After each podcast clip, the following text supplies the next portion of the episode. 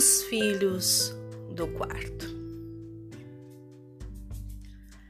Antes, perdíamos filhos nos rios, nos matos, nos mares. Hoje temos perdido os filhos dentro do quarto. Quando brincavam nos quintais, ouvíamos suas vozes, escutávamos suas fantasias e, ao ouvi-los, mesmo à distância, sabíamos o que se passava em suas mentes. Quando entravam em casa, não existia uma TV em cada quarto, nem dispositivos eletrônicos em suas mãos. Hoje não escutamos suas vozes, não ouvimos seus pensamentos e fantasias. As crianças estão ali, dentro de seus quartos, e por isso pensamos estarem em segurança.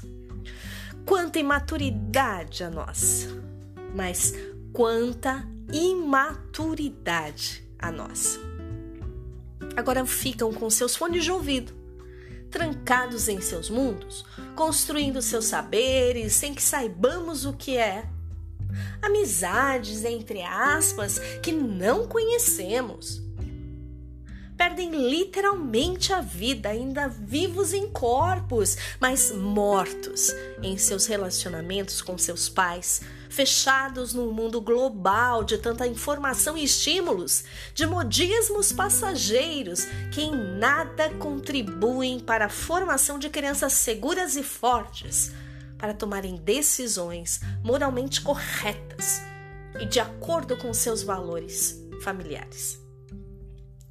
Dentro de seus quartos, perdemos os filhos, pois não sabem nem mais quem são ou o que pensam suas famílias. Já estão mortos de sua identidade familiar. Se torna uma mistura de tudo aquilo pelo qual eles têm sido influenciados. E pais nem sempre já sabem o que seus filhos são. Você hoje pode ler este texto, ouvi-lo e amar. Pode enxergar nele verdades e refletir. Tudo isso será excelente.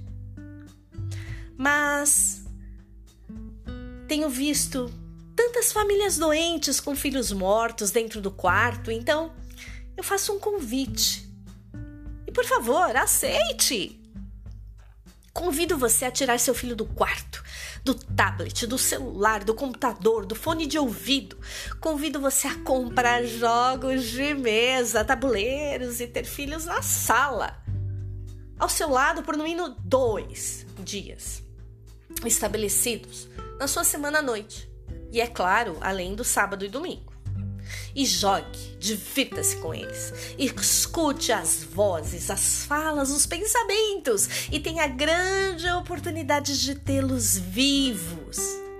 Entre aspas, dando trabalho, e que eles aprendam a viver em família, se sintam pertencentes no lar, para que não precisem se aventurar nessas brincadeiras malucas para se sentirem alguém ou terem um pouco de adrenalina que antes tinham com suas brincadeiras no quintal.